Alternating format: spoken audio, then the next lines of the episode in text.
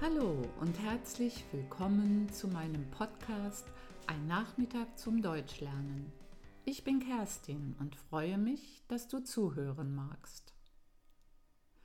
Jetzt beginnt in Deutschland die kalte Jahreszeit.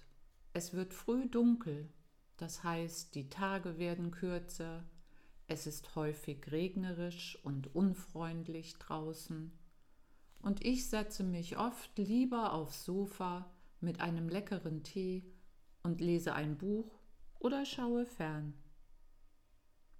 Es wird einfach ruhiger, wenn das Leben weniger draußen stattfindet. Findest du nicht auch? Normalerweise gibt es aber Ende Oktober und Mitte November Bräuche, zu denen wir Freunde oder Familie treffen, auf die wir uns freuen können und die uns aus dem warmen Wohnzimmer hervorlocken, raus an die frische Luft. Dieses Jahr ist wegen Corona alles anders und unsere Feste finden gar nicht in kleinem Rahmen oder ganz anders statt. Das ist natürlich sehr schade, aber wir versuchen das Beste daraus zu machen. Das Fest, das wir am 31. Oktober feiern, ist Halloween. Noch vor 30 Jahren kannte man Halloween in Deutschland so gut wie gar nicht. Der Brauch, Kürbisse zum Halloween-Fest aufzustellen, stammt ursprünglich aus Irland. Dort war es eigentlich eine Rübe und kein Kürbis. Durch die irischen Auswanderer im 19. Jahrhundert kam der Brauch in die USA. Und da es in den Vereinigten Staaten so viele Kürbisse gab, höhlte man dort eben Kürbisse aus und schnitzte Fratzen rein und beleuchtete sie. Und erst in den 1990er Jahren kam das Halloween-Fest nach Europa, also auch zu uns. Die Kinder verkleiden sich, gehen von Haus zu Haus, rufen Süßes oder Saures und fordern die Bewohner auf, ihnen Süßigkeiten zu schenken. Falls nicht, spielen sie ihnen einen Streich. Aber auch die Erwachsenen feiern diesen Brauch. Viele feiern Kostümpartys in gruseligen Kostümen, essen Dinge, die zum Beispiel aussehen wie Spinnen oder abgeschnittene Finger und trinken etwas, das sie zum Beispiel Teufelsblut nennen oder Hexenschleim. Dieses Jahr sind Halloween-Veranstaltungen wegen Corona ausgefallen.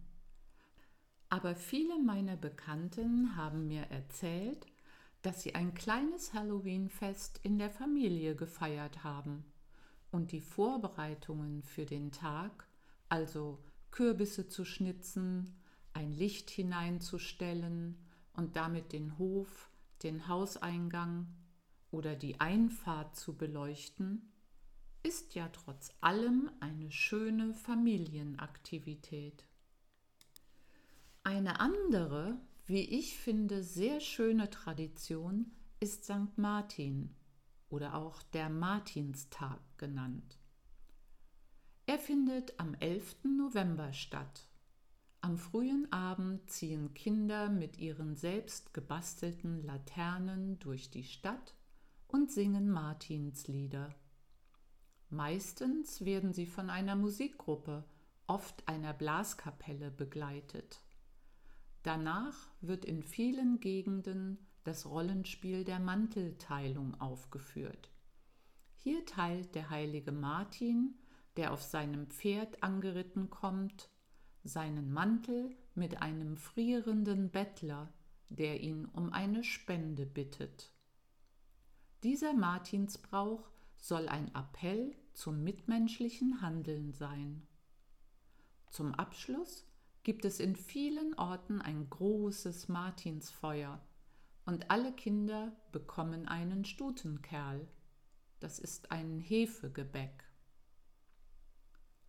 Ein weiterer Brauch, und darüber freuen sich mehr die Erwachsenen, ist das Martinsgansessen. Normalerweise treffen wir uns dazu mit der ganzen Familie, inklusive Omas und Opas, Onkels und Tanten.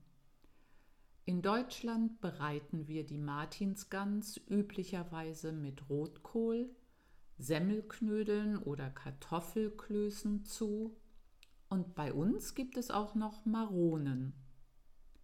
Es wird erzählt, gelacht, viel zu viel gegessen und meistens nach dem Essen noch gespielt. Mau Mau, Uno, Phase 10, Mühle und Dame sind unsere Favoriten. In diesem Jahr findet das Familientreffen wegen Corona leider nicht statt. Mein Mann und ich nutzen dieses Jahr den Abholservice unseres Lieblingsrestaurants, bestellen das Gänseessen und unterstützen damit ein bisschen die Gastronomie. So viel also zu Halloween und dem Martinsfest. Nun nähern wir uns schon mit großen Schritten dem Jahresende. Und es ist fast schon an der Zeit, den Adventskranz zu binden. Dazu aber zu einem anderen Zeitpunkt mehr. Ich hoffe, es hat dir Spaß gemacht zuzuhören. Vielleicht hast du in deinem Heimatland ähnliche Bräuche. Hoffen wir, dass uns Corona im nächsten Jahr nicht mehr im Wege steht und wir unsere Bräuche und Feste wieder ohne Einschränkungen feiern können. So, und jetzt gibt's wie immer zum Schluss noch ein Thema zum Deutschlernen. Dieses Mal möchte ich ein paar Ausdrücke und Redewendungen, die ich vorher benutzt habe, genauer anschauen. Dazu gehört das Leben findet draußen statt. Das heißt, Aktivitäten finden nicht im Haus statt. Etwas findet in kleinem Rahmen statt, heißt, etwas findet in kleiner Zahl und mit wenig Arbeit statt. Das Beste aus etwas machen bedeutet, nicht so positive Situationen so nutzen, dass sie am Ende doch positiv werden. So gut wie gar nicht bedeutet fast nie. Einen Streich spielen heißt jemanden mit einem Scherz hereinlegen oder ärgern. Mitmenschliches Handeln bedeutet, dass man bei dem, was man tut, auf andere Menschen achtet, auf sie Rücksicht nimmt oder ihnen hilft. Okay, das war's mal wieder von mir.